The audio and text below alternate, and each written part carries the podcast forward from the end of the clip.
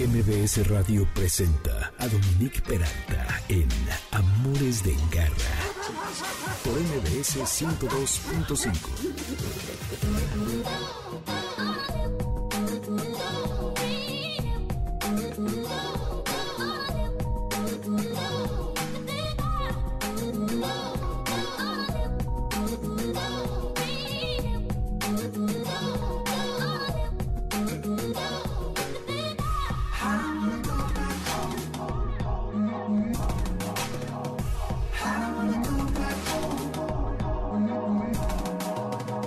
No sé ustedes, pero yo cada vez que oigo esta canción que se llama Go Back Home de FKJ, así como que empieza uno a mover la cabecita de un lado a otro, se pone uno contento, es sábado, es fin de semana, ya es parte de nuestra realidad, que cómo incorporamos el día de descanso a nuestra semana. Y pues creo que para abrir el programa de hoy es perfecta esta canción. Bienvenidos al único programa que es todo perro y todo gato siempre o casi siempre. Hoy vamos a hacer más gato que perro. Y para iniciar tengo a la doctora Daniela Del Vecchio, que es una querida amiga de este programa que hace tiempo no venía, pero que hoy va a estar platicándonos acerca del TNR, que es el captura, neutraliza y libera, exactamente, sobre todo que tiene que ver con los gatos ferales. Luego va a estar Darwin Angulo, que es coach y adiestrador, que se dedica sobre todo a los perros, evidentemente, para decirnos cómo moderar y ayudar a nuestros perros a que no ladren en diversas situaciones. Muy útil, así que no se vayan. Si no pueden escuchar el podcast, terminando el programa ya lo van a tener, ¿eh? Y luego el fotógrafo Pedro Valtierra, que tiene una trayectoria alucinante, además de haber fundado la agencia de fotografía Claro Oscuro,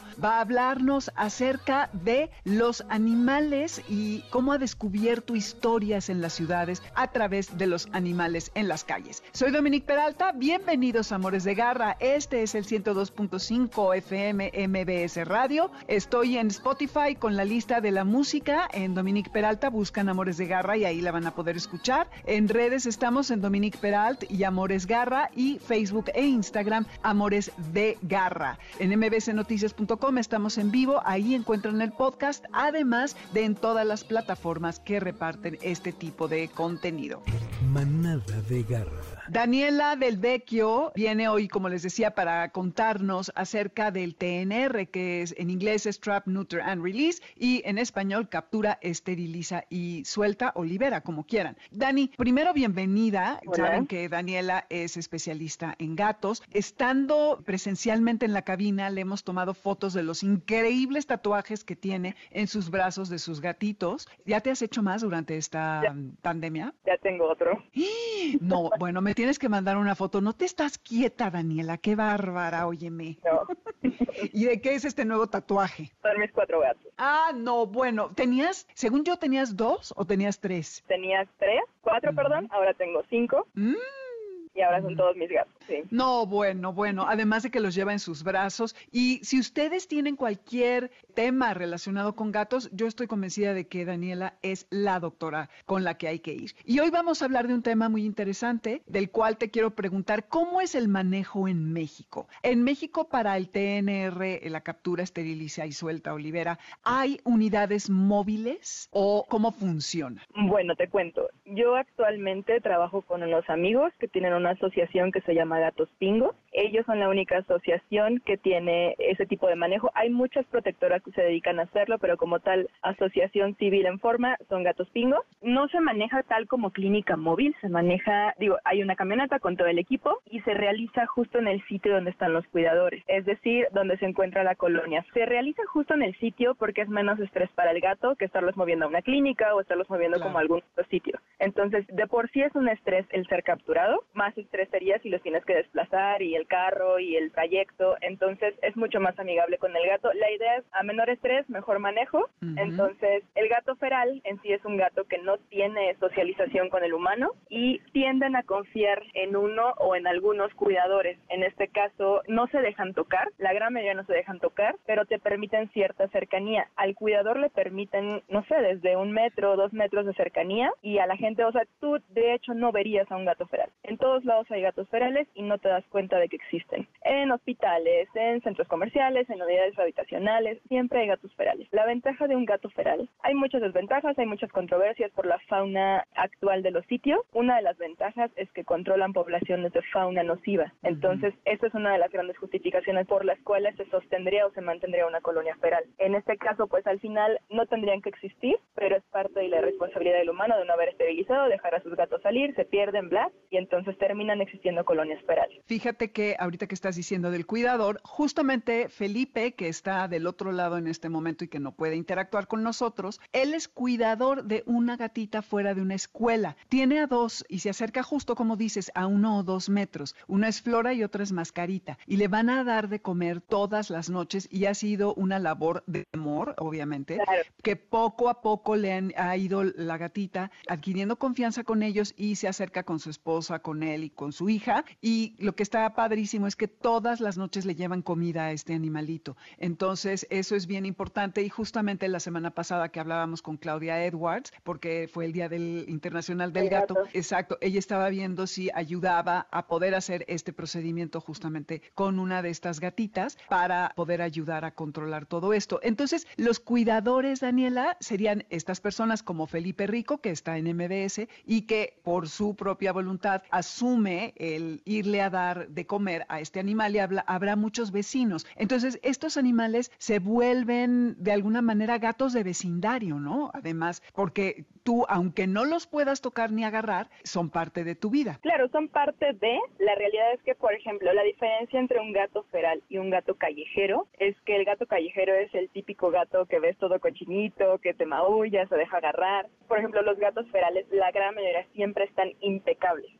porque ya resolvieron de tal manera su vida que pueden tomarse el tiempo de acicalarse. De hecho, así oh. también puedes definir si es un gato que se acaba de perder, si es un gato callejero, si es un gato feral. La gran mayoría de los gatos ferales no maullan y si le maullan es solamente a su cuidador, que creo que ya lo habíamos mm. hablado en algún punto, lo del maullido. Entonces, los gatos ferales, la gran mayoría son gatos que la verdad es que se ven bien. Cuando los capturamos, evidentemente se lesionan porque quieren salirse de las trampas, pero no son gatos que estén sucios. Y siempre hay el el dominante de la colonia, el macho dominante, la hembra que domina y los demás. Aquí la idea es capturar a toda la población o la tirada siempre es capturar a todos los gatos justo para controlar la colonia completa y que ya no tengas problemas de sobrepoblación y esto por ende ya no haya como peligro de que los vayan a envenenar, de que les hagan cosas. Sí es muy importante controlarlos. En ellos se hace algo que se llama muesca, que es un cortecito en la oreja izquierda, que si bien no es un corte grande, tú lo alcanzas a ver a la distancia que el gato te permite para que tú lleves un control sobre cuáles ya están esterilizados y cuáles te faltan. Así también te das cuenta si tienes un nuevo integrante y no lo habías notado, porque luego pues hay un montón de gatos negros y no puedes identificarlos a todos. No, claro, ni a tu propio gato, casi casi. Claro, en algún momento nos tocó un TNR que nos dijeron que eran siete gatos y resultó que eran 24 gatos. ¡Oh! ¡Órale! Ah, pero todos eran rojos, entonces no había manera de que la gente se diera cuenta que había tantos gatos, simplemente eran los siete gatos rojos que siempre llegaban a comer. claro, lo que no sabían es que eran diferentes cada vez, ¿no? eran tres turnos, casi, casi. Oye, Dani, ¿pero qué pasa una vez que los esterilizan? ¿Cómo convalece el animal? ¿Le tienes que dar antibiótico? ¿Qué cuidados tienes? ¿Los sueltas? ¿Los dejas allí? ¿Te quedas? ¿Qué pasa? Se esterilizan, se guardan ya sean transportadoras o en cajitas de cartón. La realidad es que la gran mayoría se guardan en cajas de cartón con hoyitos, se liberan a las 12 horas. Esto es controversial, pero es el manejo más recomendado para un gato feral. ¿Por qué? Por el estrés. Se administran medicamentos de larga duración y las cirugías que se hacen en gatos ferales son cirugías de mínima invasión con incisiones lo más chiquitas posibles, con suturas absorbibles, para que no tengas que volver a capturarlo para quitarle el punto, para darle medicina. Muchas veces lo que hacen es retenerlos en una semana y liberarlos después. Es un estrés enorme para el gato. Mm. Son animales que se liberan inmediatamente. Te puedo decir de forma personal que no he visto nunca un solo problema con un gato liberado. Ah, qué maravilla. No hay infecciones, no se les abre la herida. Bueno, no sabemos que a todos, ¿verdad? Pero en general,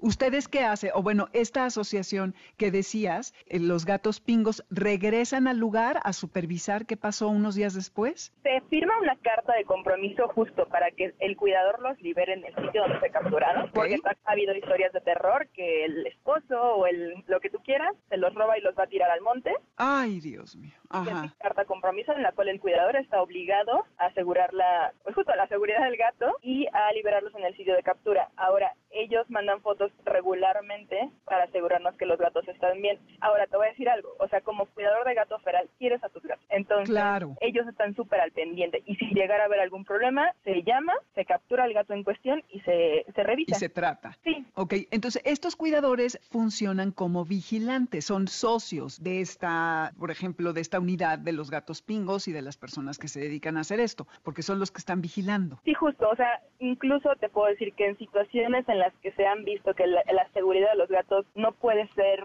conservada, no se realiza. Nunca se va a exponer al gato, mm. nunca. ¿Y qué sería, qué elementos habría para que no realicen las esterilizaciones? ¿En qué situaciones? Justo lo que te comento, que haya gente que les quiera hacer daño, que quiera, que ande como rondando para ver qué hacerle a los gatos, gente que se queja porque el gato apesta, porque bla, bla, bla. Al final incluso, si esterilizas a un gato, deja de oler a gato tan marcado. Entonces, la idea es pues educar a la población y también enseñarles que al final esterilizado ya únicamente se va a encargar de comer y de capturar a la fauna nociva, pero ya no va a haber mayor problema, no te va a pestar, no te va a marcar, no va a haber ningún riesgo. Entonces, esto con el fin de preservar la seguridad del gato. Oye, Dani, ¿y hay alguien que dé talleres en México acerca de esto, de cómo atrapar a los gatos en las jaulas, de cómo ser un cuidador? ¿Existe esto? No está tan desarrollado como debería. La verdad es que esto es relativamente nuevo en México. Yo te puedo decir que con estos chicos de gatos pingos que son mis amigos, ellos me parece que tienen 10 años haciendo esto. La verdad es que es muy nuevo en México, ya está desde inicios de los 90 en Estados Unidos, por ejemplo, y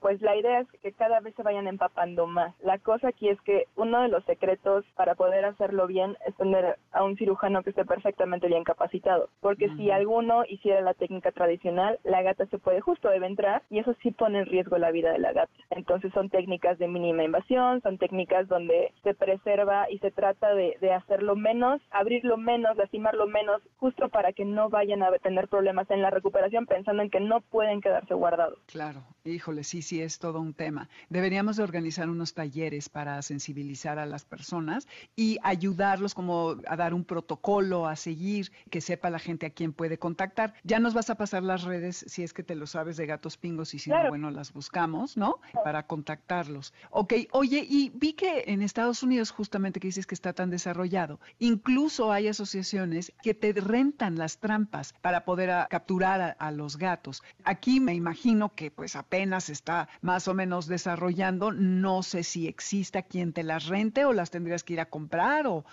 o, Existe quien te las rente. Te voy a ser muy honesta. No me encanta la idea. Porque al final hemos tenido también muchos problemas de que la gente renta las trampas, no las saben usar, el gato se aprende la trampa, al final el gato ya no cae en la trampa y es un problemón por capturar al gato en cuestión. Aparte, si tú capturas a tu gato, tienes que asegurarte que lo vas a llevar a un lugar donde hagan justo técnicas de mínima invasión y no siempre pasa. Entonces, yo la verdad es que no recomendaría que uno de forma personal capture a su gato, sino que acuda con profesionales, porque al final si lo estás haciendo, lo estás haciendo por la salud del gato en cuestión. Entonces, si existen, no lo recomiendo. Ok, me parece bien, es, es un muy buen punto. No hay que verse muy creativos, como se dice en el medio de la comunicación, no produzcan garra escuchas y mejor contáctense con los profesionales, y, pero sobre todo alguien que tenga la habilidad justo de implementar estas técnicas no invasivas para que a las 12 horas se pueda reintroducir a este animal a su ambiente y no tenga pues peligro de que se le complique las heridas y todo lo que conlleva una operación de esta naturaleza. Ay, Dani, pues qué maravilla. Me encanta el tema. Ojalá que se propagara más, que hubiera más agrupaciones que hicieran esto y que lo pudiéramos realmente implementar en toda la ciudad. ¿Te sabes el número de gatos ferales que hay en la Ciudad de México actualmente? Bueno, los números no están actualizados en nuestro país. Todo lo que hay es más o menos de 2017. Claro, la verdad es que la cantidad es excesiva. Hay millones de gatos Millones. Sí, hay 25 millones de perros y gatos en situación de calle en el país. En la Ciudad de México tengo entendido que hay aproximadamente 1.200.000 perros, nada más. Ahora, imagínate la cantidad de gatos. De todos los animales que hay, el 70% está en la calle. Entonces debemos de realmente considerar esto como algo muy importante. Pues, Dani, gracias por haber hablado ah, acerca del tema, muy interesante. Dani Daniela del Vecchio, la doctora Daniela del Vecchio, ¿en dónde te podemos localizar si alguien se quiere comunicar contigo? Claro, para médicos estoy en el Hospital Animanía en Lo Más Verde, justo en Gran Terraza Lo Más Verde. ¿Y tus redes? Es Hospital Animanía en Facebook. Buenísimo, pues muchísimas gracias, Dani. Cuídate y pues ven pronto otra vez a hablarnos de gatitos. Claro que sí, con mucho gusto. Pues estaremos pendientes ante toda esta situación del TNR, que es la captura, esterilización y luego soltar o liberar a los gatos ferales. Esto es Amores de Garra, yo soy Dominique Peralta. Nos vamos y venimos rapidísimo a un corte. Lo que escuchan es Waves de J. Dila y vamos a regresar con Darwin Angulo, quien nos va a enseñar cómo moderar los ladridos de nuestros perros en distintas situaciones. Esto es Amores de Garra, 102.5 FM, no se vayan, volvemos.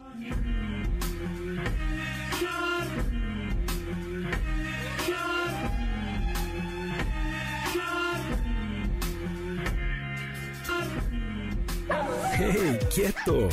Quédate con nosotros. En un momento regresamos. Estás escuchando Amores de Garra en MBS 102.5.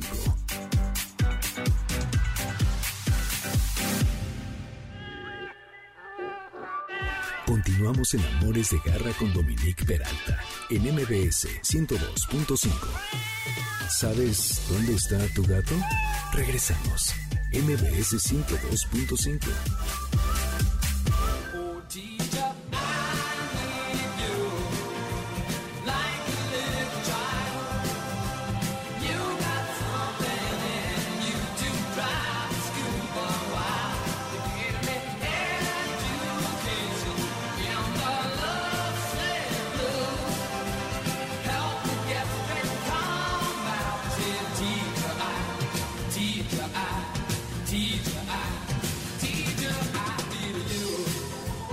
canción de 1972, Elton John, I Need You Teacher, te necesito maestra, porque todos, absolutamente todos, necesitamos límites. Soy Dominique Peralta, esto es Amores de Garra y estás en el 102.5 FM. En Spotify está la lista con la música Van a mi nombre y allí encuentran la lista de Amores de Garra. Nuestras redes, Dominique Peralta y Amores Garra en Twitter, Amores de Garra en Instagram y Facebook. Y en este momento estamos en línea en mbsnoticias.com. Allí, terminando el programa, estará ya el podcast listo y a partir del lunes en todas las plataformas que reparten contenido de audio lo van a encontrar entre Himalaya, iTunes, Spotify y todas estas. Y también vía nuestras redes en algún momento pondremos las ligas para que ustedes puedan buscar este programa del día de hoy. Educa con garra. Como les decía, todos, todos, todos necesitamos algo de límites y sobre todo en cuanto a lo que se refiere a los perros, nadie podemos esperar que un perro nunca va a ladrar. Es una expectativa infundada, es como si esperáramos que un niño nunca hablara, porque simplemente es algo que va en su naturaleza, es su manera de comunicarse. Y el tema aquí simplemente es el exceso de ladridos y que puede ser un problema en casa y en situaciones cuando estamos en la calle. Ahora, la pregunta sería, ¿por qué ladra? Y creo, y yo lo he vivido personalmente, que gran parte de esto es porque nosotros incitamos a este comportamiento, excitando al perro y haciendo una serie de cosas. Pero bueno, vamos con nuestro súper experto de casa, que es el adiestrador y coach Darwin Angulo, que ha estado con nosotros ya en varias ocasiones, dándonos estos consejos y entrenamientos radiofónicos de cómo mejorar nuestra vida con nuestros perros para que sea más armónica. Darwin Angulo, te doy la bienvenida a Amores de Garra. Qué gusto tenerte y cuéntanos cómo hacerle para que no haya un excesivo ladrido y sobre todo en situaciones como cuando nos vamos, salimos de la casa, cuando eh, se queda el perro solo, cuando estamos en la calle y ya sabes estos perros que no paran de ladrar. ¿Qué podemos hacer? Antes que nada, hola, querida Dominique, encantado de estar nuevamente en tu programa, que me encanta de verdad participar. A ver, este tema que ahorita estás tocando es, pues, es muy interesante, es algo por lo cual eh, nos preguntan mucho los adiestradores, ¿no? Es una problemática para los dueños de perros y como tú bien dices, es algo que nosotros pues muchas veces causamos, ¿no? No nos damos cuenta. En parte porque cuando estamos, nosotros tenemos un, un cachorro, cuando el cachorro empieza a ladrar, por ejemplo, ladra y para que se calme, nosotros le damos un premio. En el momento que ladra, mm. le damos un premio para que ya se calle. Entonces el perro empieza a aprender que ese ladrido está causando que le den un premio, entonces pues evidentemente va a seguir ladrando. Para empezar sea, detalles por ese lado, ¿no?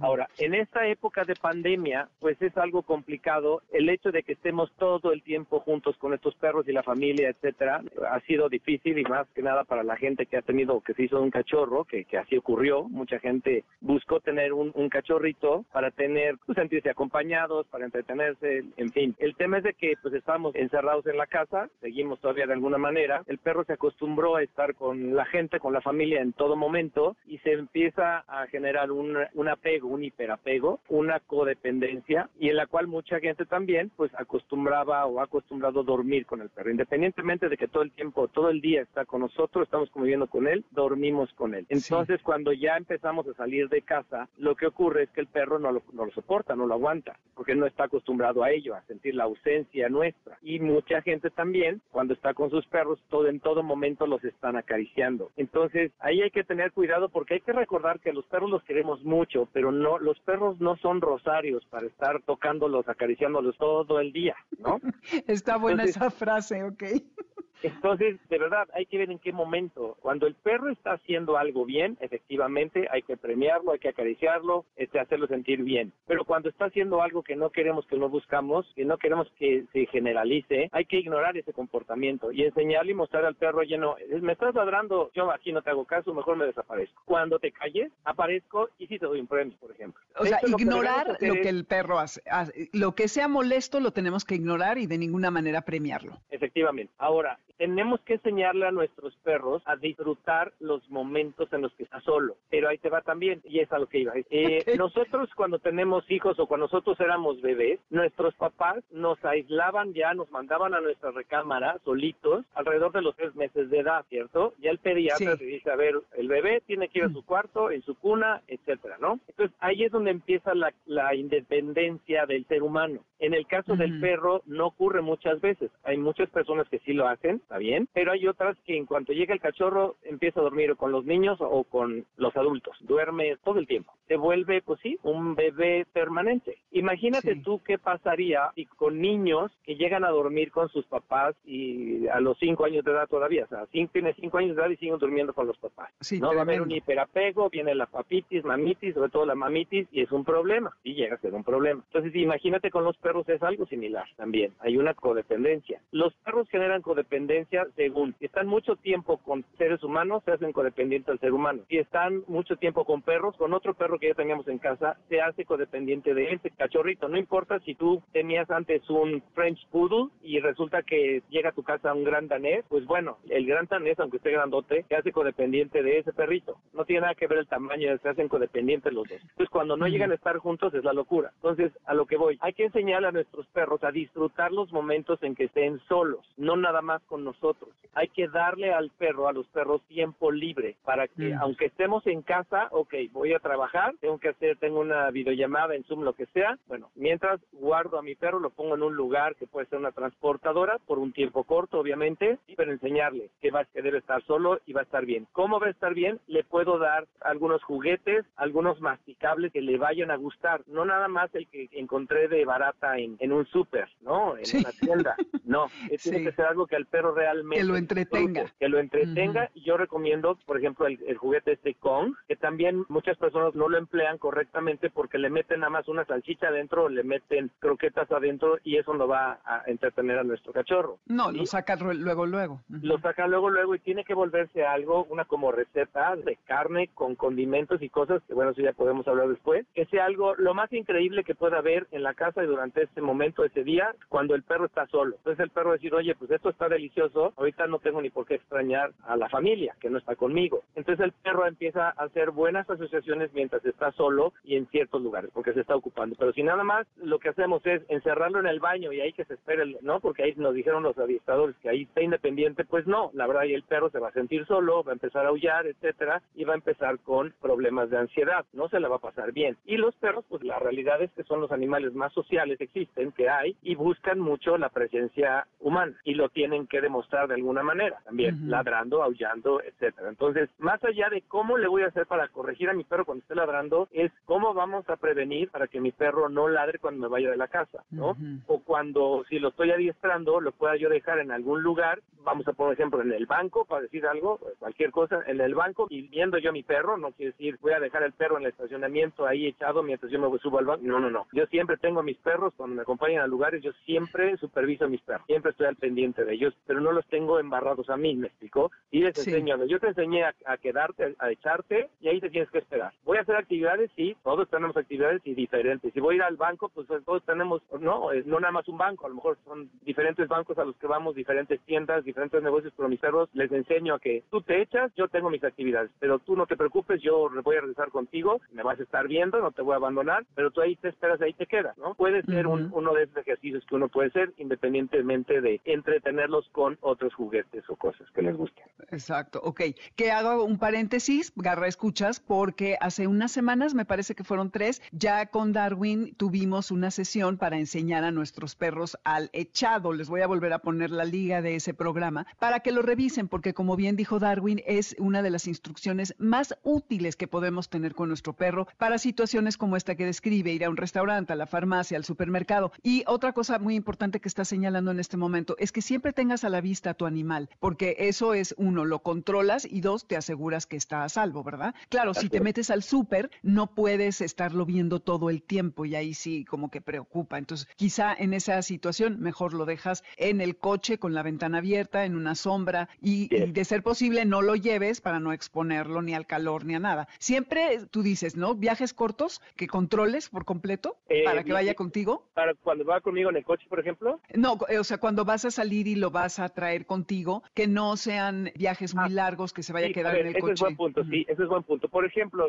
no se trata de que voy a ir al súper, por ejemplo, o voy a ir al cine, bueno, vamos al cine o cuando llegue a, ocurrir eso nuevamente, no se trata de dejarlo de repente dos horas solo, no. hay que empezar poco a poco, literal, es paso a paso, dejarlo solo de repente un minuto, un minuto, está cayendo el perro y llego y lo premio, lo premio, pero no llego haciendo un alboroto, ¿me explico? Que también ese alboroto y ese, ay, qué bonito estás y te portaste muy bien y porque eso vuelve a loco al perro. Entonces el perro también aprende, por ejemplo, cada vez que se van, se van, me dejan. Bueno, sí pasa mucho esta rutina de que te portas bien, eh, ahorita vengo, no me tardo, ¿no? Y bueno, que los perros se les aprende, eso ya es muy sabido por la gente, pero es más importante que cuando llegamos nosotros, los llenamos de premios y haz de cuenta que llegamos nosotros que somos la salvación del perro, que no hay que enseñarle eso al perro, ¿sí? Estabas solo y estabas aburrido y todo quieto. Llego yo y me vuelvo una locura, pobre de, como de pobrecito de ti que te quedaste solo. No, es llegar, ah, hola, ¿cómo estás? Y después de 10 minutos ya te vuelves loco con el perro y te pones a jugar con él y haces lo que gustes, pero no recién cuando llegaste a hacer toda una fiesta. Claro. Porque al rato el perro evidentemente dice, no, bueno, se va a ir mi todo, mi vida se va a alejar y ¿qué voy a hacer sin ella? Sí, mi diversión. Eso lo estamos generando nosotros, ¿no? Entonces, vuelvo a lo mismo, nada más hacer, estás tranquilo y no tenemos que salir de la casa. A lo mejor, estando yo en casa, lo mando a una habitación y ahí lo voy a dejar dos minutos solo. Está,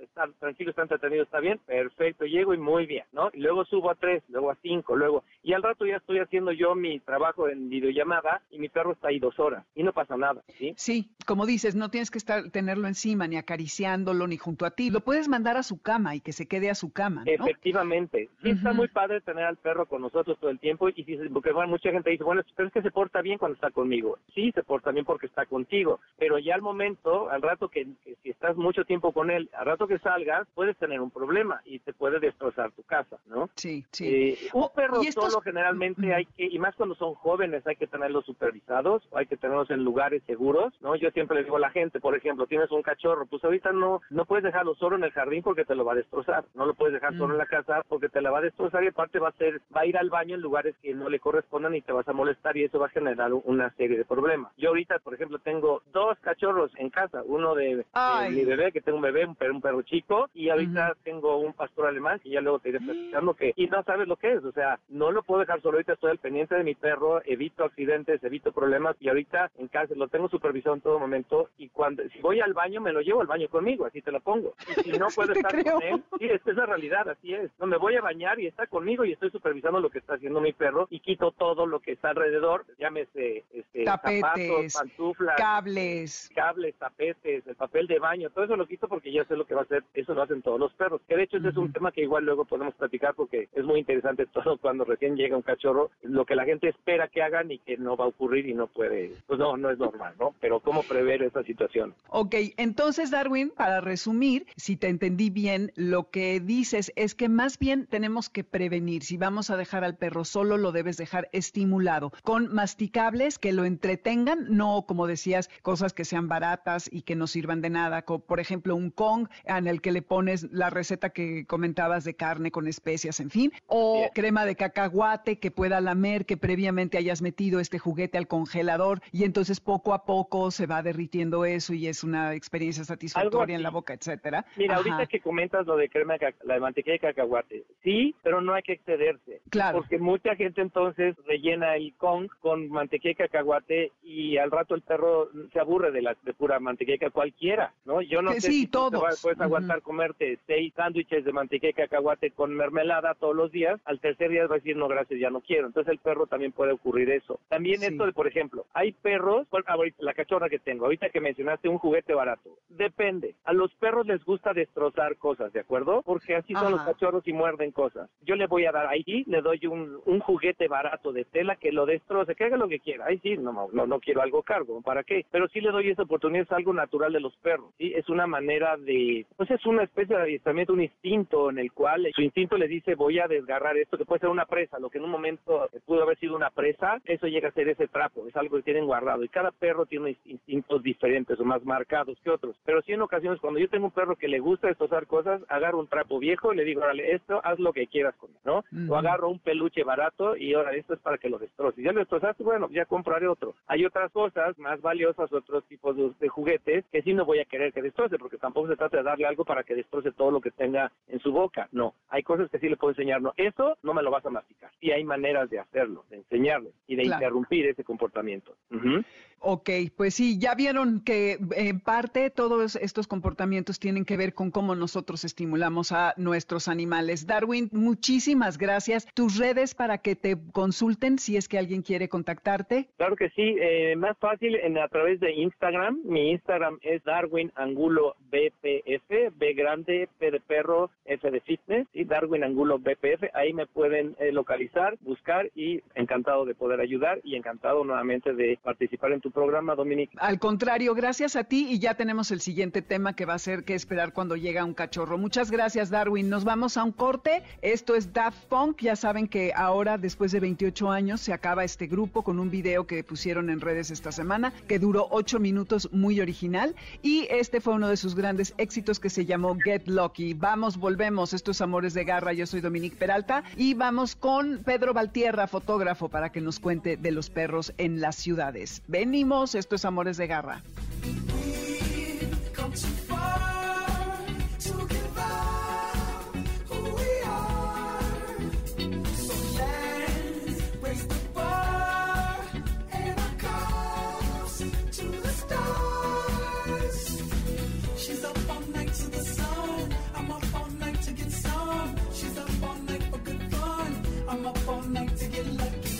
¡Hey, quieto!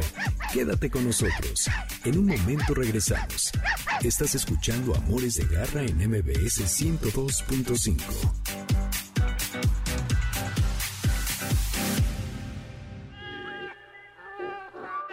Continuamos en Amores de Garra con Dominique Peralta en MBS 102.5.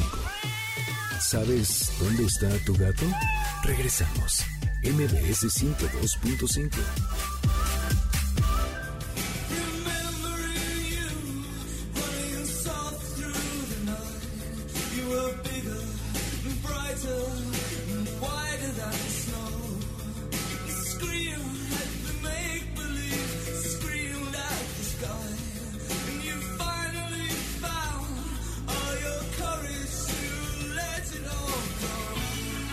clásico indiscutible, esta canción de The Cure de 1989 del disco Disintegration. Esta canción, Robert Smith, el cantante de esta banda, ha dicho como varias versiones de por qué hizo esta pieza. Entre ellas, supuestamente que leyó un libro que se llama El oscuro poder de las fotografías rituales y que después de haberlo leído, tiró todas las fotografías de su pasado. Entonces, que luego se arrepintió, obviamente. Y después habla de que más bien perdió algunas fotos de cuando era pequeño que traía en su cartera y era como un poco el duelo de haber perdido todas estas imágenes y cómo eh, idealizamos a las personas a través de esos momentos que captamos. Y ahora van a ver por qué viene esta canción al cuento. Esto es Amores de Garra, yo soy Dominique Peralta, están en el 102.5 FM, en Spotify bajo mi nombre está la lista que se llama Amores de Garra y ahí pueden encontrar toda la música. En redes Dominique Peralta y Amores Garra y en Instagram y Facebook Amores de Garra. Lo anterior era en Twitter, en mbsnoticias.com estamos en este momento en vivo, terminando el programa podrán eh, tener allí el podcast y a partir del lunes en todas las repartidoras de este tipo de contenido. Garra Cultura.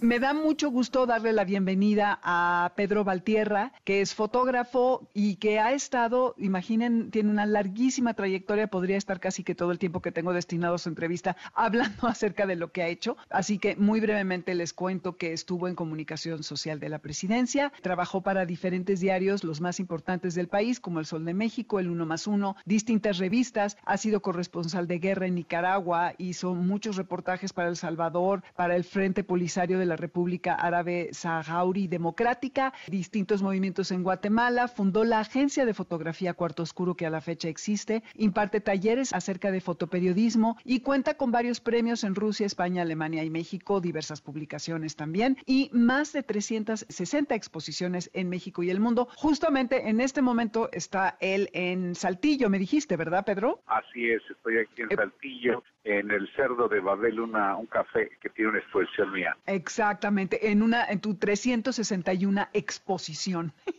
Muy Sí, bien. sí. Oye, muchísimas gracias. Bienvenido Amores de Garra, Pedro. Y pues partiendo de esta frase de Mahatma Gandhi que dice que la grandeza de una nación y su progreso moral pueden ser juzgados por la forma en que sus animales son tratados, pues te quiero preguntar a lo largo de todos estos años de carrera, de todo lo que has retratado en las distintas ciudades a las que has asistido, a las que has visitado, ¿cómo has encontrado que los animales, sobre todo los de compañía, bueno, todos los que tú nos digas, son parte de la narrativa de la vida de las ciudades, de las personas? ¿Qué nos dicen de los lugares? No, bueno, yo pienso que los eh, animales son parte del escenario cotidiano, social, político, incluso, ¿no? De las distintas sociedades donde están, ¿no? Yo he visto a lo largo de mi carrera, pues, cosa que por cierto no he pensado, pero me llama la atención, ¿no? Porque nunca había hablado del tema, pues sí he visto muchos perros y gatos y todo tipo de animales que me parece, ahora que me haces esta entrevista, me parece interesante la reflexión, ¿no? Claro, sí, porque tienen mucho que decir acerca de cómo son los lugares, ¿no? En México sabes que hay más de 25 millones de perros y gatos que viven en situación de calle. Solo en la Ciudad de México hay un millón doscientos, que esto se lo decía a la doctora Daniela Del Vecchio, a quien entrevisté hace un rato, y que pues es alarmante por lo que son parte de nuestro paisaje. ¿Tienes algún recuerdo de alguna imagen en particular que te haya impactado de alguno de estos animales? No, bueno, tengo dos o tres imágenes, ¿no? Algunas muy buenas. Mira, por ejemplo, en el terremoto del 85, ¿no? En los perros me llamaba la atención su capacidad, su destreza, su disposición para encontrar a los sobrevivientes. Lo vimos muchas veces en este terremoto. Y bueno, yo, como sabes, soy de Zacatecas y crecí rodeado de animales, cosa que me daba un poquito de, de gusto y porque me ayudaban. Yo cuidaba chivas cuando era niño allá en Zacatecas y entonces tenía mi perrito que me cuidaba y que me protegía de los coyotes y de todos los otros animales y siento que pues recuerdo que era algo que me llamaba la atención de ellos. Luego después he visto a lo largo de, mi vida otros detalles, ¿no? Pero creo que ese es lo más importante. Oye, y cuando cuidabas a, los chivitos, ¿te quedabas a dormir por ahí en el monte, me imagino, y se quedaba contigo, obviamente, el perro. No, no me quedaba a dormir en el monte porque era muy cerca, ¿no? Yo vivía en la Mm. sierra y en Fresnillo y pues salía a cuidarlos temprano, después del desayuno los iba a cuidar un rato y me iba siempre con mi perro, ¿no? Eh, lo que me llamaba la atención era que siempre que se estaba algún coyote por ahí cerca, él siempre se paraba y me avisaba del peligro que existía. Algunas veces lo, lo enfrentó porque había ocasiones en que algún coyote era muy valiente y quería pues darme Echarse a un chivito. un chivo, una borrega, ¿no? Entonces eso. fue mi relación de niño con los perros. Así, así era un poco. Ay, qué padre, sí, son una gran compañía y bueno, esta facilidad y esta habilidad que tienen estos animales del pastoreo es alucinante, ¿no? Cómo hacen patrones para irlos juntando a, los borregos, al ganado, a lo que tú me digas. Sobre todo, por ejemplo, no sé si has visto a los border collies por ahí hay en redes algunos videos y es algo muy impresionante. Genéticamente, sabes que, bueno, sobre todo los perros de raza están diseñados para cumplir con ciertos trabajos y los perros de pastoreo tienen esta gran virtud como si tuvieran un GPS, piensan, saben que no se les debe de ir ninguno, entonces como que ellos saben incluso la cantidad de animales a los que están cuidando y los andan pues pastoreando, obviamente, ¿no? Ya me imagino tu perrito. ¿Y era un perro callejero o era perro de raza? Pues era un perro, no, era un perro de rancho, un perro callejero, como les dicen ahora, no era un perro fino, pero era muy abusado, muy inteligente. Le llamábamos el gilote, este sí me ayudaba, por supuesto, a ya cuando le tocaba que tenía que llevarlas al corral o regresarlas al corral, él me ayudaba juntándolas, ladrando y en fin, se sentía feliz, movía la cola. Y yo, claro, no distinguía la importancia que tenía eso en aquellos años, era un niño, pero pues sí me sentía muy contento porque era educado, era solidario y se sentía, yo pienso en ese momento como niños, te das cuenta que se acercaba conmigo moviendo la cola como en señal de orgullo, ¿no? Yo en ese momento nunca le di estímulo, pero sí se, se arrimaba y movía la cola como viéndome para que yo le dijera, oye, gracias, ¿no?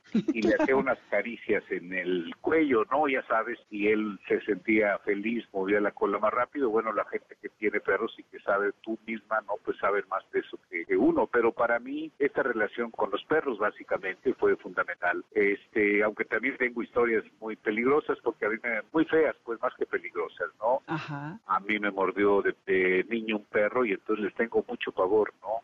No me Este, digas. ¿Antes o después de, de este perro que te acompañaba? No, después de esta historia, de un día este, en la calle, un perro de esos que no ladran, que ahí confirmé que en efecto el perro que ladra no muerde. No muerde. Porque este, este sí, muy seriecito se me acercó. Yo usaba botas en ese tiempo y afortunadamente no me pasó nada, nomás rompió la bota ahí y ya se fue, ¿no? Ajá. Entonces, a, a partir de esa historia, yo les tengo mucho pavor a los perros. Un día en Oaxaca estaba paseando ahí en la sierra de San Agustín Etla y tres perros me querían morder, pero de una manera muy exagerada, ¿no? A pesar de que venía una persona ahí cuidando, venía con ellos, estos perros eran bravos y bueno, dicen que huelen el miedo a los perros, yo supongo que les tuve miedo ahí, pero afortunadamente no pasó, pero sí, yo les tengo miedo, mucho miedo a los perros. Es una cosa, una fijación que no puedo quitarme porque me estaba niño y ese perro me jaloneó a la bota y afortunadamente no me pasó nada, ¿no? No pasó a mayores, sí, que bueno. Fíjate que creo que más que oler el miedo, lo que ellos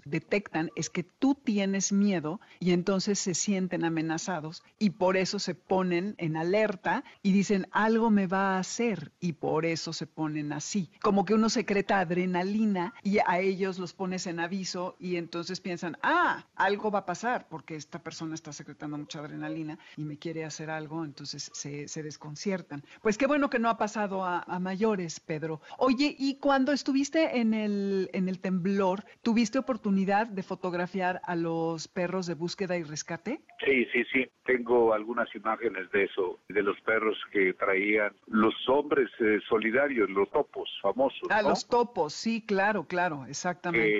que entraban a- haciendo túneles con mucha habilidad, eran gente muy chaparrita y entonces iban con los perros, o los perros iban adelante es- escarbando y buscando y vestigios de aquellas personas que estaban vivas todavía. Una cosa verdaderamente ad- admirable de pues de los animales. ¿Y tuviste oportunidad de ver algún rescate que el perro lograra encontrar a alguien? Sí, yo pienso que esto fue producto, resultado de un hallazgo de un perro ahí en el centro de la Ciudad de México, porque eran este, rescates muy lentos, ¿no? O sea, el perro va buscando, va avanzando, va escarbando y luego ya todo el proceso de quitar las losas y todo eso era lento, pero sí por las características del, eh, del cuerpo que estaban sacando, de una persona que estaba aún viva, y también me dijeron que eran los perros los que lo habían encontrado, ¿no? que eran los perros los que lo estaban buscando, y entonces se dieron varios casos, no puedo estar preciso en alguno de ellos donde fuera confirmado, pero sí andaban ahí los perros y era muy este común que encontraran cadáveres o, o gente con vida, ¿no? Básicamente Sí. buscaban gente con vida, pero mira, luego tuve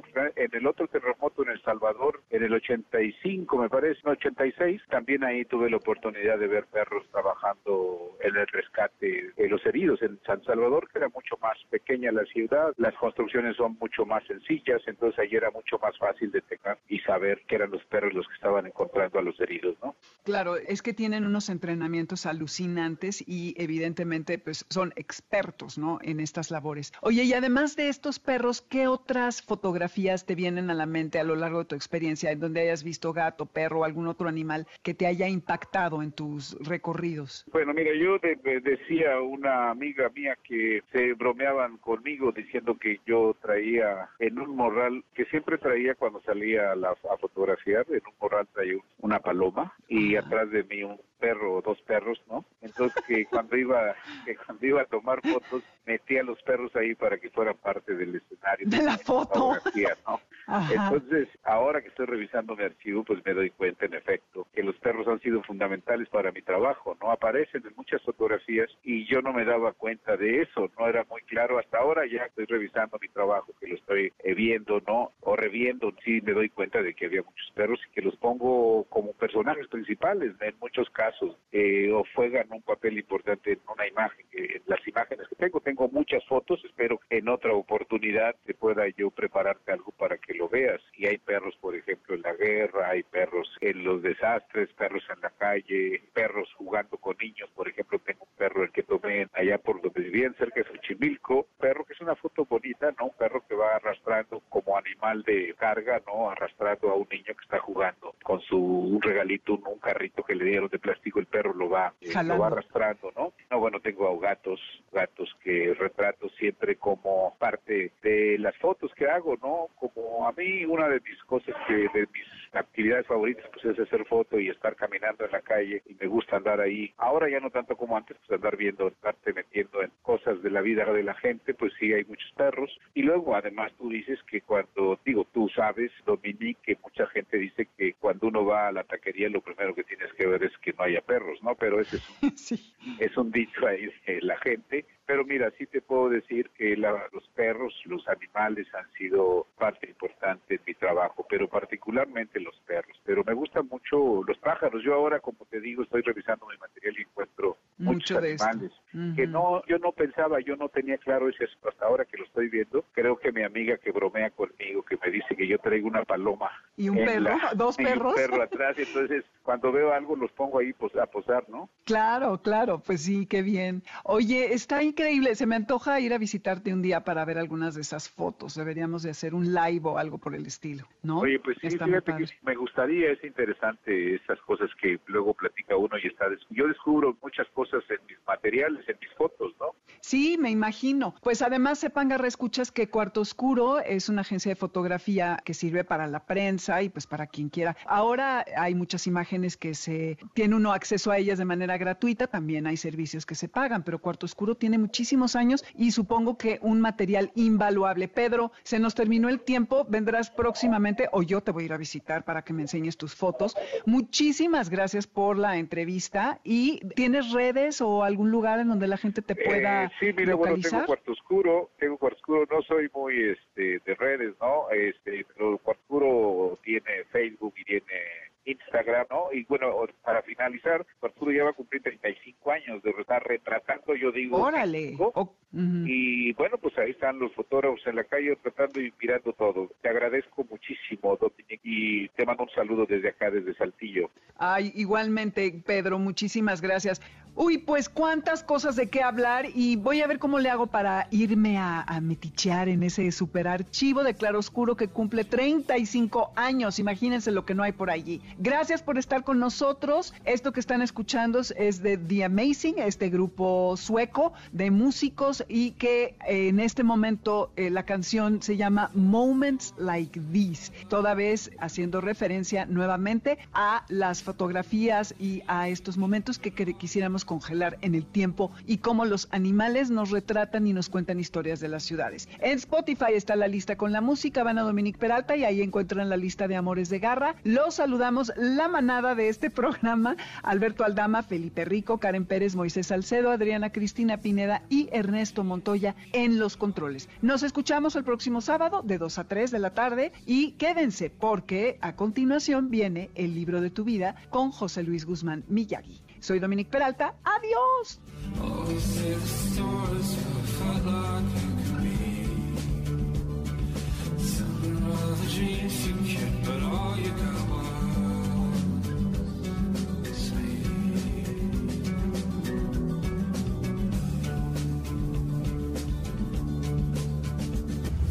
MBS Radio presentó Amores de Garra con Dominique Peralta. Te esperamos el siguiente sábado a las 2 de la tarde por MBS 102.5. No importa si nunca has escuchado un podcast o si eres un podcaster profesional. Únete a la comunidad Himalaya. Radio en vivo. Radio en vivo. Contenidos originales y experiencias diseñadas solo para ti. Solo para ti. Himalaya. Descarga gratis la app.